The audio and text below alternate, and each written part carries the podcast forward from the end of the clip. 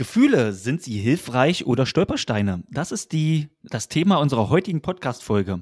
Und wir sind deine Gastgeber Günter Mohr, Bernd Taglieber und ich, Steffen Räbricht. Und jetzt die Frage in die Runde. Sind Gefühle hilfreich oder Stolpersteine? Was denkt ihr darüber?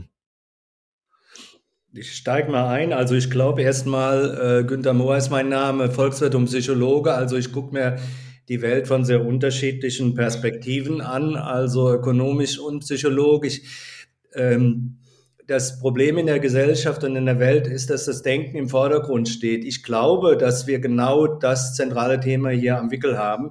Der Mensch ist nämlich kein Homo economicus oder Homo cogitus, sondern der Mensch ist zentral durch Gefühle bestimmt. Ich glaube, dass ihn das äh, ungeheuer prägt und dass viele Handlungen und äh, was Menschen machen, bis hin zu, zum Krieg oder sowas im Moment durch äh, Gefühle bestimmt sind. Also, dass man mal vorab. Also insofern kann es sein, dass es Stolpersteine sind, weil Gefühle oft auch dadurch, weil sie so eine Eigendynamik entwickeln im Menschen. Der Mensch ist ein Homo emotionicus oder vielleicht ist das auch falsches Latein, aber jedenfalls mal so genannt, weil das wirklich so eine Eigendynamik hat und den Menschen sowas von charakterisiert wie keine andere Zugangsweise der Mensch sonst hat, wie Denken oder selbst der Körper, äh, der auch heute sehr vogue ist. Äh, Gefühle sind das Zentrale. Damit, das ist so meine Eingangsthese erstmal. Also ich kann mich ja. der tatsächlich anschließen. Was ich auch immer spannend finde, ist, wenn ich, wenn ich Menschen im Coaching habe und also und die haben irgendwie so ein unbestimmtes Gefühl und ich frage zum Beispiel nach dem Gedanken dazu, da kommt dann auch oftmals ein Gedanke, aber es kann auch sein, dass kein Gedanke dazu kommt, weil das Fühlen einfach schon auch schon, also vorgeburtlich und, und auch kurz nach der Geburt da ist. Also zu einem Stadium, wo der Mensch noch nicht denken kann. Deswegen unterstütze ich deine Hypothese, dass wir Homo economicus sind. Und ja, ich glaube, ich würde es im Altgriechischen zuordnen, den Begriff. Du meinst äh, emotionales Wesen. Ja, in erster Linie. Ökonomikus. Ja, okay. Mhm. Achso, meinte also, ich ja, Emotionalikus ja, meinte ich, nicht Ökonomikus. Ja, okay. Also ich bin der Bernd Taglieber, Seniorberater und Agile Facilitator, so würde ich mich heute auch benennen, weil das äh, für mich ein wichtiges Feld ist. Jetzt ist die Frage, die du äh, eingangs gestellt hast, Steffen, die ist ja noch nicht wirklich beantwortet. Ja, Stolperstein oder eher hilfreich. Und äh, ich glaube, dass beides eine Rolle spielt. Ja. Also sowohl ähm, äh, Ge Gefühle als äh, Indikatoren, als Hinweisgeber, was in der Umwelt los ist, aber leider auch sehr, sehr häufig äh, Stolperstein, in Richtung, äh, dass Menschen von Gefühlen überschwemmt werden und äh, vielleicht sogar bis zur Unfähigkeit dann in ihrem Handeln sind. Ich glaube, das Drama ist, äh, obwohl der Mensch so ein Gefühlswesen ist, lernt man das ja nicht. In der Schule wird keine Emotionsregulation gelernt.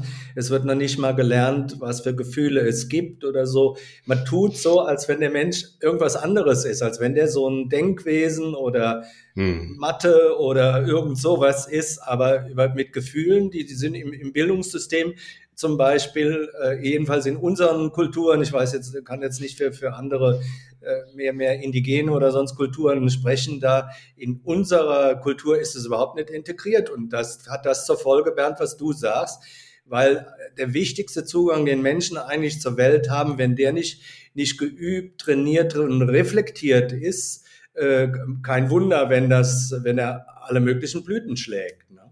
Ja. Ich biete ab und zu mal ein, ein Gefühlsseminar an und da frage ich am Anfang immer, dass die Menschen, also ich, ich schicke dir in, in ihre Breakout-Rooms und dann sollen die Menschen mir mal definieren, was sie unter dem Wort Gefühle verstehen. Sollen sie mir mal definieren, was das ist?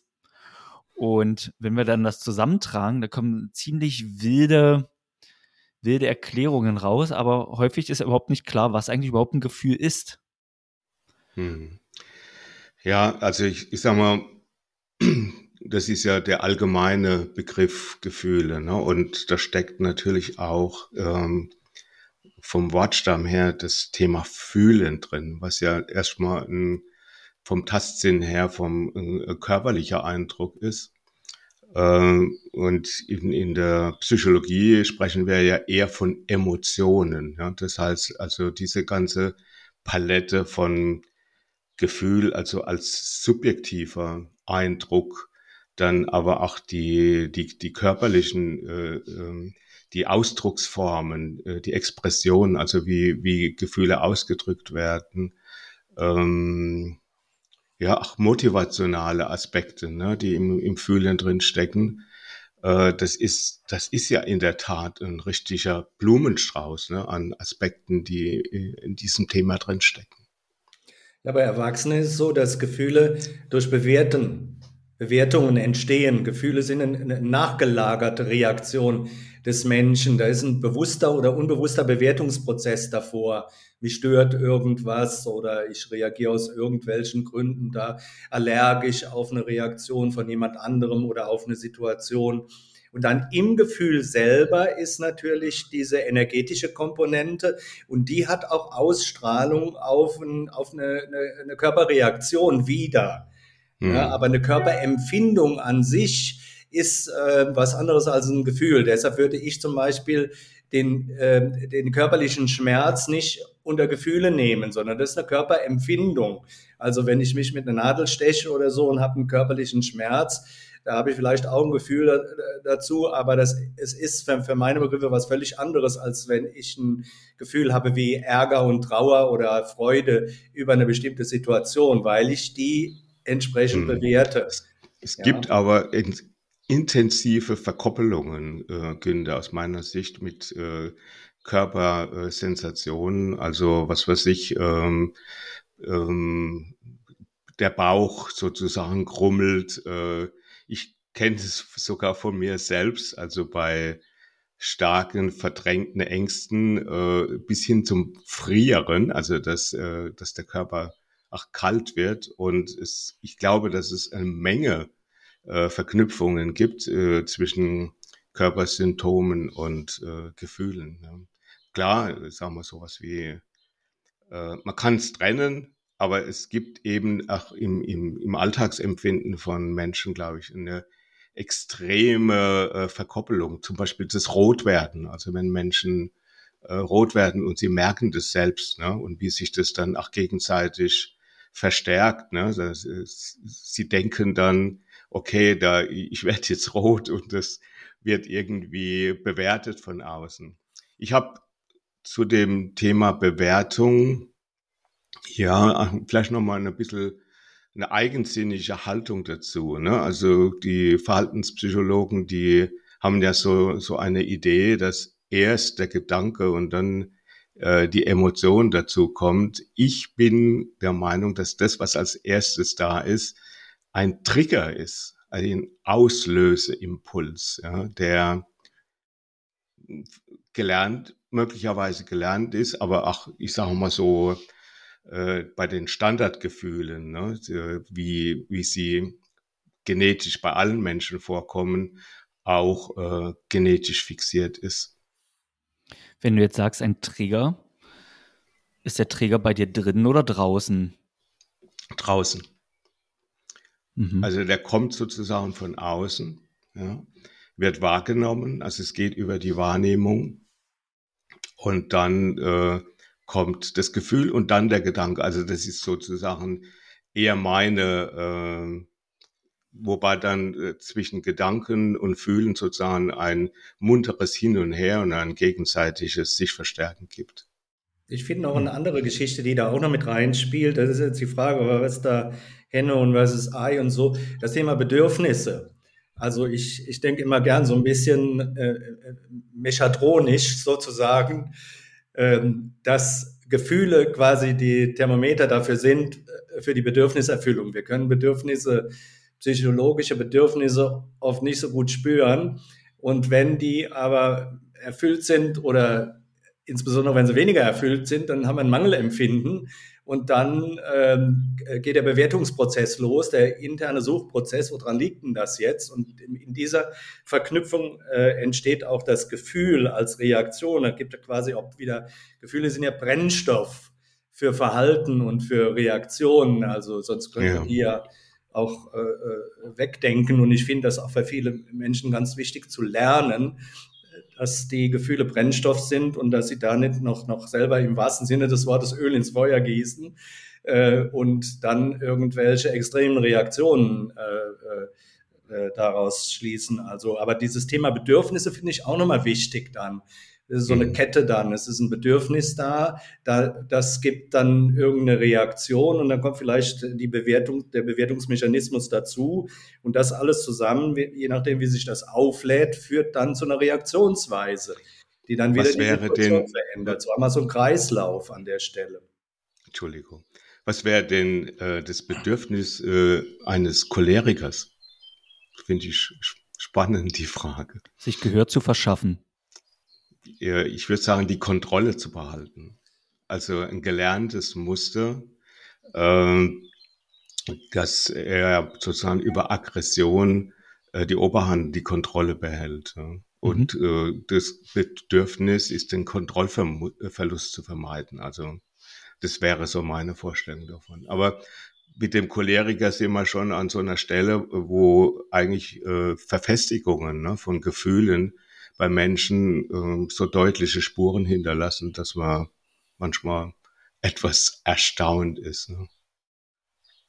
So was Hypochondrisches zum Beispiel oder Phobisches oder so. Ne? Was ich ganz spannend finde, ist, also, dass wir häufig gar nicht richtig fühlen, sondern eher Vergedanklichung von Gefühlen haben. Also man, man kann dann vielleicht, also man kennt da dieses schwarze Loch im Bauch oder oder oder also irgendwie wird es irgendwie bildlich beschrieben, aber es ist eigentlich irgendwie mehr mehr ein also eigentlich schon mehr ein Gedanke als ein Gefühl, was man hat. Und ja, weil, ich glaube, Entschuldigung, hm? ich bin zu schnell. Entschuldigung. Das ist auch so ein spannendes Thema. Hm. Und das, ja. was ich dann so, so spannend finde an diesen Vergedanklichungen, wenn ich zum Beispiel sage, ich habe dieses schwarze Loch im Bauch, dann werte ich per se dieses Gefühl ab und, und, und will, will damit ja auch nichts zu tun haben, weil wer will schon bitte ein schwarzes Loch im Bauch haben? Will keiner. Mhm. Und das finde ich so schwierig an diesen Vergedanklichungen. Denn wenn ich dieses Gefühl mal sauber spüren würde, dann würde, also dann, dann könnte ich daraus auch sehr hilfreiche Informationen ziehen, beziehungsweise das Gefühl könnte sich auch einfach mal auflösen, wenn ich es mal sauber durchfühle. Ja, aber das, das stützt eigentlich, was der Günther vorhin gesagt hat, ne? dass wir äh, dauerhaft und ständig trainiert werden, über die, über die Kognition des abzuhandeln, ne? was da irgendwie schwer handelbar ist. Ähm, und äh, dieses Rationalisieren, ja, das wird ja im Grunde genommen überall in der Gesellschaft äh, für gut befunden und gelobt und verstärkt. Äh, ja. Also und, insofern und es wird ist auch, das tatsächlich ein sehr, sehr wichtiger Aspekt. Ja. Und es wird ja auch ständig gefördert, nämlich zum Beispiel, wenn ich eine Entscheidung treffen soll, dann fragt mich jetzt einer, ja, wie, wie denkst du das? Oder was, was, was wollen wir jetzt machen? Und eigentlich wird von mir erwartet, ich sage jetzt mal unbewusst, weil man das auch so kennt, dass ich ganz schnell eine Entscheidung treffe. Und was ich inzwischen mache, immer, ich sage, ich brauche mal kurz eine Minute, ich muss erst mal hinfühlen. Und mhm. das dauert dann auch, also dann ja, und dann dauert das auch und das, das merke ich dann häufig, dass da irgendwie so ein, so ein Muster, so ein Reaktionsmuster unterbrochen wird im Hin und Her, weil Leute das nicht kennen, dass man sich erstmal eine Zeit nimmt, ähm, erstmal also in sich reinzuspüren, was brauche ich denn jetzt eigentlich?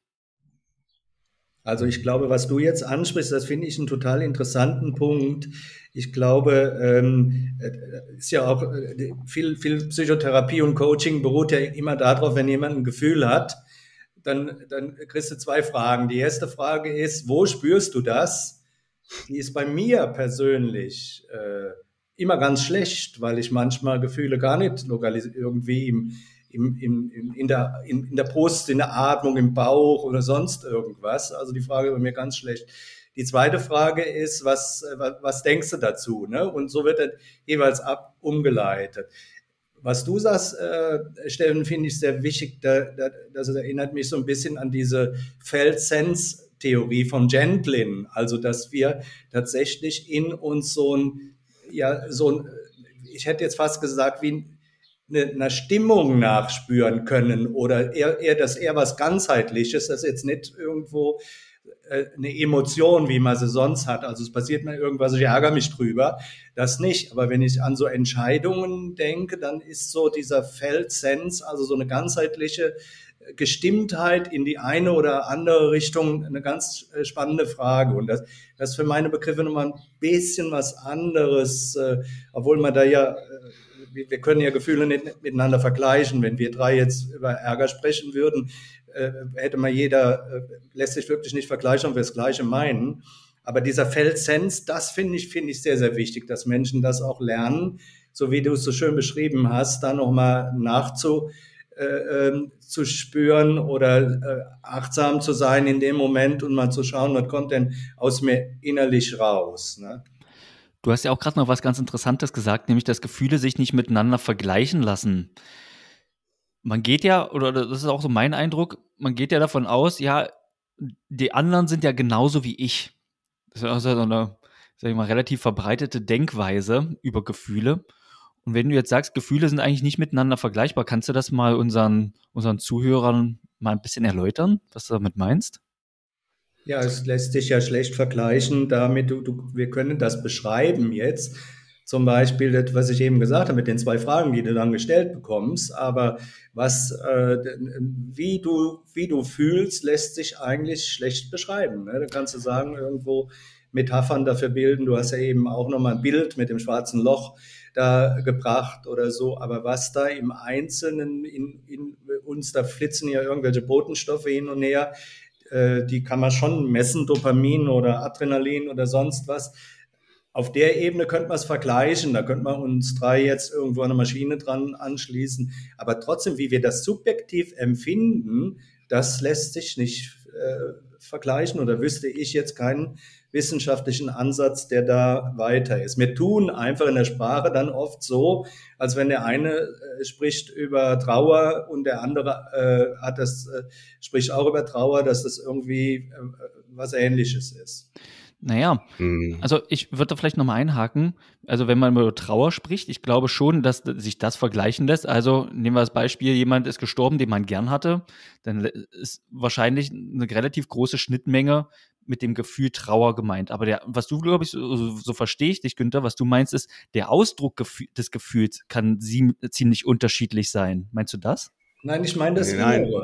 Ich meine genau das. Ich glaube, Entschuldigung. Ja, ich ja. glaube, dass, dass äh, diese, die Subjektivität. Ja. Das heißt also, äh, das ist äh, im Prinzip in dieser Gemengelage der Emotionen ist das Gefühl eigentlich das subjektive Anteil. Das heißt, ähm, wie ein einzelner Mensch sozusagen das erlebt, hängt ja von seinem Bezugsrahmen ab, sozusagen von seiner kompletten Erfahrungswelt. Ja.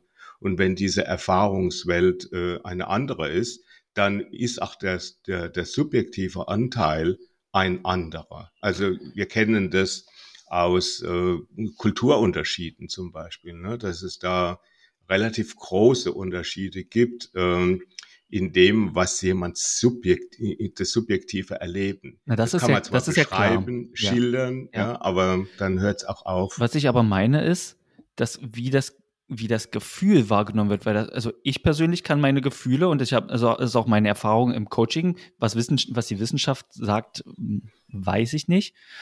Was ich aber ähm, immer wieder erlebe, ist, dass die Gefühle eindeutig identifiziert werden können im Körper und dass ähm, die auch relativ, also dass wir die relativ gut beschreiben können.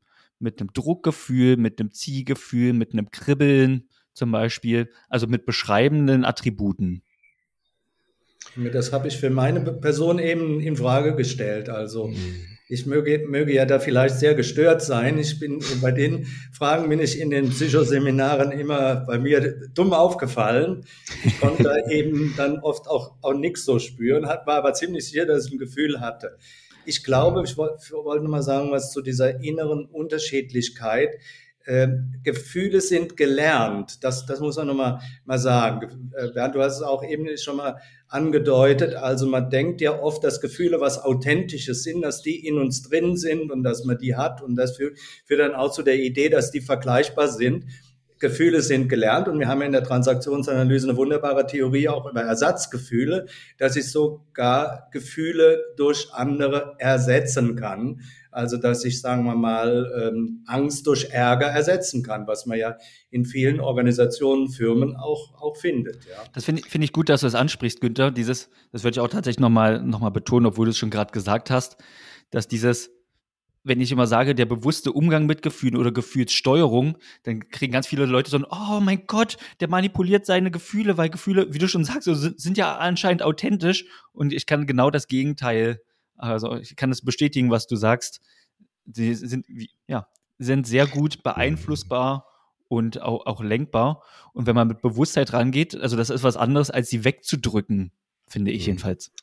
Also ich glaube, dass es äh, sowohl als auch gibt. Also äh, das, was wir so im Prinzip äh, genetisch fixiert, also sowas wie äh, Ekel zum Beispiel oder ähm, ähm, ja Angst oder das denke ich sind äh, äh, Gefühlsgrundlagen, die die bei allen Menschen zu finden sind. Aber es gibt jede Menge äh, gelernte Gefühle und äh, Präferenzen. Ich glaube, dass es sowas wie äh, Gewohnheitsgefühlsabläufe gibt. Also ich kann Gewohnheiten haben im Denken, ich kann aber genauso Gewohnheiten haben im Fühlen. Das, und wenn ich eine Gewohnheit habe, dann ist sie hochautomatisiert. Das heißt, sie läuft einfach ab. Der Trigger ist da und schwupps, ja, ist man in diesem äh, Gefühlsablauf. Ich glaube das auch, wenn man die Potenzialität für die Grundgefühle, wenn man, äh, bin immer ein bisschen skeptisch mit der Theorie der Grundgefühle, weil Gefühle ungeheuer differenziert sind, aber die Potenzialität für Ärger, Freude, Trauer, Angst, die ist bei jedem Menschen vorhanden. Mhm. Wenn man mal jetzt mal so Autisten oder Asperger Leute da rausnimmt. Aber was gelernt ist, ist diese Verknüpfung, was wir vorhin hatten, mit Situationen und die Bewertungsprozesse. Mhm die übernehme ich in der Regel von meinen Eltern oder aus Situationen, also transaktionsanalytisch äh, ausgedrückt, das sind typische Kind-Ich-Erfahrungen, also selbstentwickelte Lebenserfahrung von mir, dass ich mir irgendwie in einer bestimmten Situation den Reim darauf gemacht habe, da ist es für mich besser, du hältst den Mund, als dass du mit Ärger reagierst. Das wäre schon mal eine Emotionsregulation, die viele Jungs in der Schule lernen. Oder ja. du hast von deinem Vater abgeguckt oder so, dass der immer an die Decke geht, wenn es bestimmte äh, Kleinigkeiten nicht stimmen, hast du auch übernommen. Das wäre dann äh, transaktionsanalytisch gesprochen Eltern-Ich. Also du, für meine Begriffe haben wir da in diesem Spektrum tatsächlich unsere Gefühle gelernt. Ja, ja also absolut. Mehr, Entschuldigung, ja. Ja, also ich denke, so herausragende Beispiele sind so, ist sowas wie Prüfungsangst, Versagensangst, äh, Vermeidungsverhalten, äh, Sorgen, sorgenvolles Leben. Also das sind so typische gelernte Muster und die äh, extrem viele Menschen kennen und auch massiv behindern. Ja, es gibt ja auch diesen, diesen Spruch, ne, da habe ich eine Angst entwickelt. Ja, genau. Jetzt wäre ja die Frage, wie kriegt man denn eigentlich Gefühle in Richtung hilfreich verschoben? Könnte ich mir vorstellen, dass das vielleicht noch interessant ist. Ja, du hast ja vorhin diesen Aspekt angesprochen, dass es möglich ist, ähm, Gefühle zu beeinflussen. Also ich habe so die, die Vorstellung davon, wenn jemand, äh, ich sage mal, eine hinderliche Gefühlsäußerung hat. Ich, als Beispiel bleibe ich mal, er ist äh, sorgenvoll, ängstigt sich vor äh, vielen Situationen. Und das kann sein Leben massivst beeinträchtigen. Und im Beratungsprozess äh, könnte er sozusagen dann die Trigger identifizieren. Also was kommt von außen, was holt mich in diesen Automatismus? Und dann tatsächlich ein, eine andere Gefühlstönung zu lernen. Das würde für mich bedeuten, dass er eine Vorstellung entwickelt hat davon, was er denn anstatt äh, empfinden möchte. Ja, die meisten Menschen, die haben tatsächlich so eine Idee, wie du sie vorhin genannt hast, Steffen, äh, ja, das ist ja irgendwie, wenn man an seinen Gefühlen darum macht, das ist ja manipulativ oder sowas. Ne, das ist Quatsch. Es ist, wenn ich eingespurt bin in eine bestimmte Gefühlslage, dann ist es auch wichtig, einen Weg zu finden und zu kreieren, wie ich da wieder rauskomme. Schon ist das Leben massiv beeinträchtigt. Also was ich verstehe, ist, dass du über einen Bewusstheitsprozess den Trigger identifizierst und dann übers Denken, also eine Gefühlsvorstellung zunächst kreierst und dann, wie ging es dann weiter? Ja, eine Gefühlsvorstellung kreieren. Das heißt also sozusagen ein Gefühl haben und, und aufrufen können, dass ich anstatt dieser, dieses Automatismus haben möchte. Ne? Mhm. Also ich mache es mal ganz konkret ein Beispiel. Äh, wenn ich äh, in der Vergangenheit an den Briefkasten gegangen bin, einen Brief daraus geholt habe und konnte nicht so richtig identifizieren, sah vielleicht sogar ein bisschen amtlich aus, dann ist sofort ein Schwall ist von rot? Sorgen, Angst oder sowas hochgekommen. Und ich habe mir das wirklich beigebracht, heute, wenn ich einen solchen Brief aus dem Briefkasten halte, mit der Idee und dem Gefühl zu gehen, da ist bestimmt eine positive Nachricht drin. Und ich, mindestens 50 Prozent der Fälle ist es auch so. Dass wenn also man so viele blaue Briefe gekriegt hat früher als Schüler. Ne, was der Bernd hier über sich wenn, preisgibt. Ah ja. Wenn dann meine Eltern, ne? aber ich, äh, ich vielleicht hast du sie vorher aus dem Briefkasten Ja, muss man gesteuert. okay. Eine andere ähm, Möglichkeit, also die für mich hilfreich ist, mit Gefühlen umzugehen, ist sie tatsächlich durchzufühlen. Also wenn ich merke zum Beispiel, dass ich mich ärgere, und ähm, häufig ist es ja so, äh, oder, oder es war in der Vergangenheit so, dass ich irgendwie, irgendwie grantig oder, oder, oder schnippig geworden bin in meinen Kommentaren und habe dann irgendwann gemerkt, ah, ich bin verstimmt, ich ärgere mich eigentlich, in, also in, in, einer noch relativ niedrigschwelligen Form, aber eigentlich ist es irgendwie schon ein Ärger. Und ähm, was ich heutzutage mache, ist, ist dann so, ich nehme den Ärger wahr und halte inne und ähm, sagt dann auch meinetwegen, ja, ich muss erstmal kurz hinfühlen, ich merke gerade, ich bin verstimmt und spüre, wo in meinem Körper der Ärger ist. Günther, für dich wäre das wahrscheinlich nichts, aber ähm, viele andere Menschen können damit auf jeden Fall ähm, was anfangen, so, so meine, meine Erfahrung. Ich brauche den und spüre Körper das durch. Was sagst du? Also das braucht den Körper dafür gar nicht. Kann ein Gefühl, der muss ja nicht vorher im Körper lokalisieren. Das, was du sagst, ist äh, eine uralte Theorie 1365 von Johannes Tauler, Schüler von Meister Eckhart, der gesagt hat, Gefühle ausfühlen. Mhm. Also ein, ein, meditativer Ansatz ist es im Grunde, weil mhm. Gefühle, das hat der Meister Eckhart nicht gesagt, weil das war damals noch nicht erfunden, aus der Buchhaltung, Gefühle sind durchlaufende Posten. Menschen meinen immer, wenn sie im Gefühl drin sind, das endet nie. Wenn es ein deftiges Gefühl ist, da bleibe ich jetzt ewig drin, komischerweise. Aber erfahrungsgemäß ist es ein durchlaufender Posten. Den Eindruck ja. hat man, genau, dass es, dass es nicht enden die, wird. Und meine Erfahrung ist, dass es dann abklingt, wenn man es sauber fühlt. Ja, die, die Verhaltenspsychologen haben ja äh, auch die Zeitraum, also so circa 20 Minuten, wenn ähm, massivste Ängste da sind und äh, die Menschen bleiben sozusagen in diesem, in dieser Bedrohungssituation, dann ist es, sind es relativ genau 20 Minuten, bis tatsächlich, äh, obwohl die Situation immer noch die gleiche ist, die Angst auch dann verschwindet. Das ist also wirklich ein durchlaufender Posten. Bis die, bis die Neurotransmitter alle sind.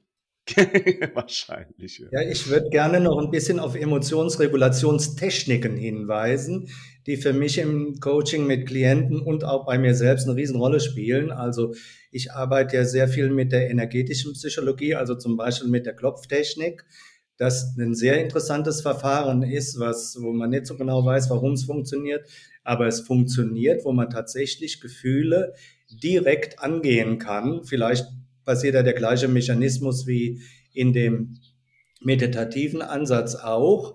Aber das finde ich ungeheuer spannend. Das ist vor allem für alle Leute, die gut, die gerne ein bisschen was dabei machen. Also beim, bei der Klopftechnik ist man ja aktiv, man macht taktil irgendwas mit den, berührt sich und so weiter und so fort. Da ist das eine richtig, richtig gute Sache. Also welche Klopftechnik meinst du denn? EFT oder welche meinst du?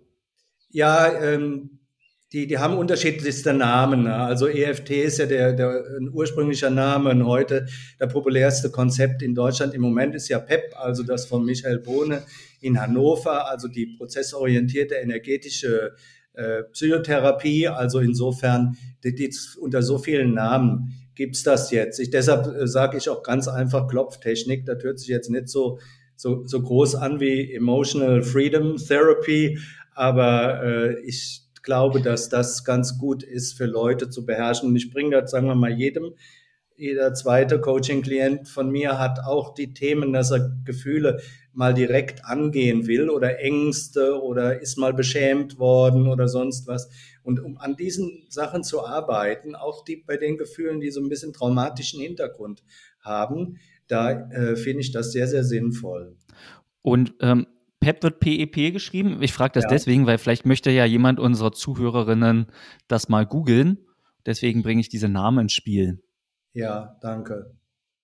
Mhm. Was heißt denn PEP? E Prozessorientierte energetische Psychotherapie. Mhm. Ja. Also es gibt auch andere schöne Sachen noch. Also wenn wir da schon mal dabei sind, äh, zum Beispiel die Introvision, ein mhm. äh, Verfahren, was von einer Hamburger Professorin entwickelt worden ist. Ich meine, sie heißt Angelika, Angelika Wagner. Wagner. Genau. Ähm, das wird, wird auch von anderen heute trainiert und popularisiert, aber ich würde die gerne die Frau Professor Wagner da als Autorin äh, da erwähnen. Das ist auch sehr spannend. Ne? Das Buch. Ich glaube, dass, äh, ich sag mal, einen massiven Einfluss, also wenn man jetzt mal so bei der Fragestellung sind, was gibt's denn da an Zugangsmöglichkeiten, Techniken und so, wie man damit umgehen kann. Ich glaube, dass ein riesen Einfluss die Atmung spielt. Ja, ich kenne das von mir selbst, also ich komme ursprünglich mal aus dem Stamm der sei stark Antreiber, Menschen, die gelernt haben, äh, kaum mehr Angst zu empfinden und damit auch sozusagen alle übrigen Emotionen einigermaßen einzufrieren und zu frosten. Und äh, nur um eben kaum oder wenig Angst empfinden zu können. Und bei mir war das so, dass ich tatsächlich über die Anspannung der Bauchmuskulatur, des Atmens sozusagen nur noch in den Oberkörper, keine Bauchatmung mehr, so weit mich runter äh, gefühls kalt machen konnte, bis ich körperlich gefroren habe. Wirklich gefroren. Also ich habe Situationen noch in Erinnerung, wo ich tatsächlich äh, gefröstelt habe und keine Erklärung dafür hatte, was das jetzt, äh, was das jetzt ist. Das war einfach durch den Atemvorgang reguliert, äh, ähm, das Runterkühlen und, und Wegmachen sozusagen von Gefühlen. Und was für eine Atmung würdest du empfehlen heutzutage? Ja, äh, die Bauchatmung und die Ruheatmung. Das wären so für mich so zwei Aspekte. Das heißt, äh, einatmen, ausatmen, Pause, so wie man zusammen beim Schlafen die Pause etwas äh, verlängern, so bis sozusagen genussvoll erleben, die Pause noch ein Tick sozusagen über die Pause drüber gehen, und damit sozusagen über dieses äh, die Pause einhalten auch wieder eine Art von Beruhigung herstellen zu können und dann halt auch wirklich die äh, Bauchatmung, also gegen den Gürtel atmen, sagt man so, ne? Äh, wenn man einen Gürtel hat.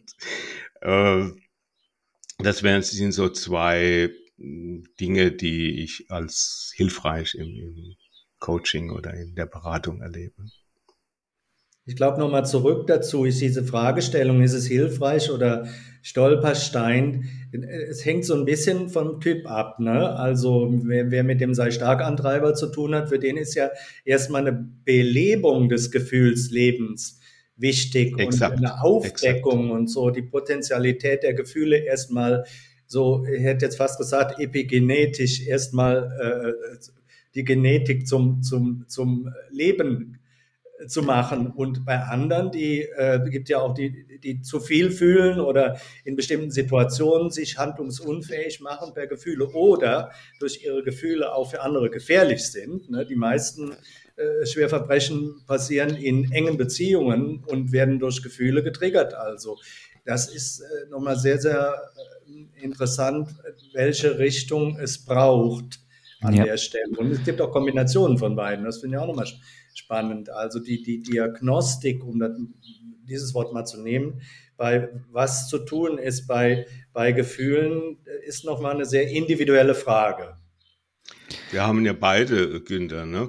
kommen wir, können wir zu dieser Generation, wo vor uns die Kriegsgeneration war, ja, und äh, massenhaft Menschen äh, damit äh, leben mussten, Ängste wegzumachen. Jetzt haben wir wieder eine äh, Kriegssituation. Ach, wie, hier werden wieder massenhaft Menschen lernen, irgendwie mit ihren Ängsten klarzukommen, umgehen zu können. Ähm, ich glaube, dass, äh, dass das eine Rolle spielt. Ne? Du hast epigenetisch gesagt, also ich, denke schon tatsächlich, dass das auch Einflüsse sind, äh, die, mit denen wir zu tun haben, neben den Gelernten.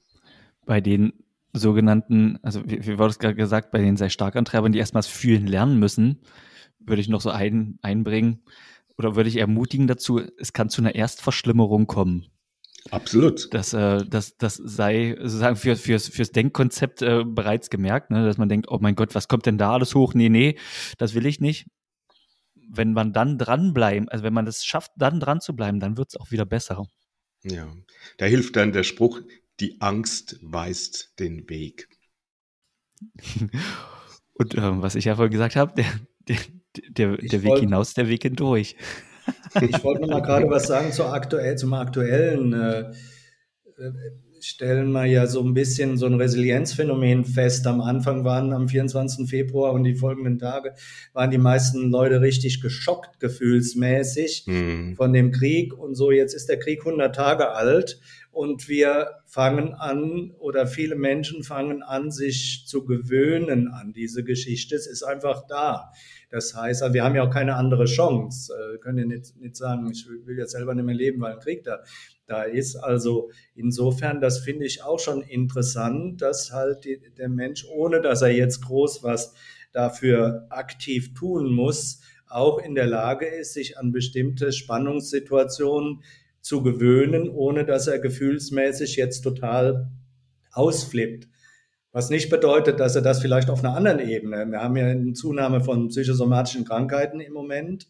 Und ich glaube, das ist nochmal diese, diese haben wir ja eben auch schon mal am Wickel gehabt, dieser Zusammenhang zwischen Fühlen und, und Körper. Ich glaube, wenn wir nicht lernen, unsere Gefühle wahrzunehmen und zu äußern und äh, vernünftige Ausdrucksformen zu finden, dann schlägt es auf die nächste Ebene durch. Und das ist eine physiologische also ja. eine körperliche ja. Ebene. Ja. Das ist auch die also Gefahr bei den sei stark Mustern. Ja, ich, ich glaube, dass, äh, ich sag mal, das Somatisieren, also dass das, das, das seinen körperlichen Ausdruck findet, ja, wenn bestimmte Gefühle dauerhaft vermieden werden. Dass das, du hast vorhin gesagt, Günther, dass du sehr stark mit energetischen Konzepten arbeitest. Das ist bei mir ähnlich ich glaube, dass diese Energien, die da ständig aufgebracht werden müssen, ja, um bestimmte Dinge nicht zu fühlen, dass die letztendlich schädlich äh, für den Körper sind. Ja, das ist wie, ne, wie ein Aufstauen im Durchlauferhitzer. Das kann nicht gut gehen auf Dauer, ne? Ja, ja. Dann würde ich sagen, machen wir Schluss für heute. Und das nächste Mal unterhalten wir uns darüber, über Zeitenwende und Disruption, wie wir aus allen Wolken fallen. Also bis dann. Und zwar ohne Fallschirm. Ne? Okay, bis dann. Ciao. Bis dann. Habt's gut.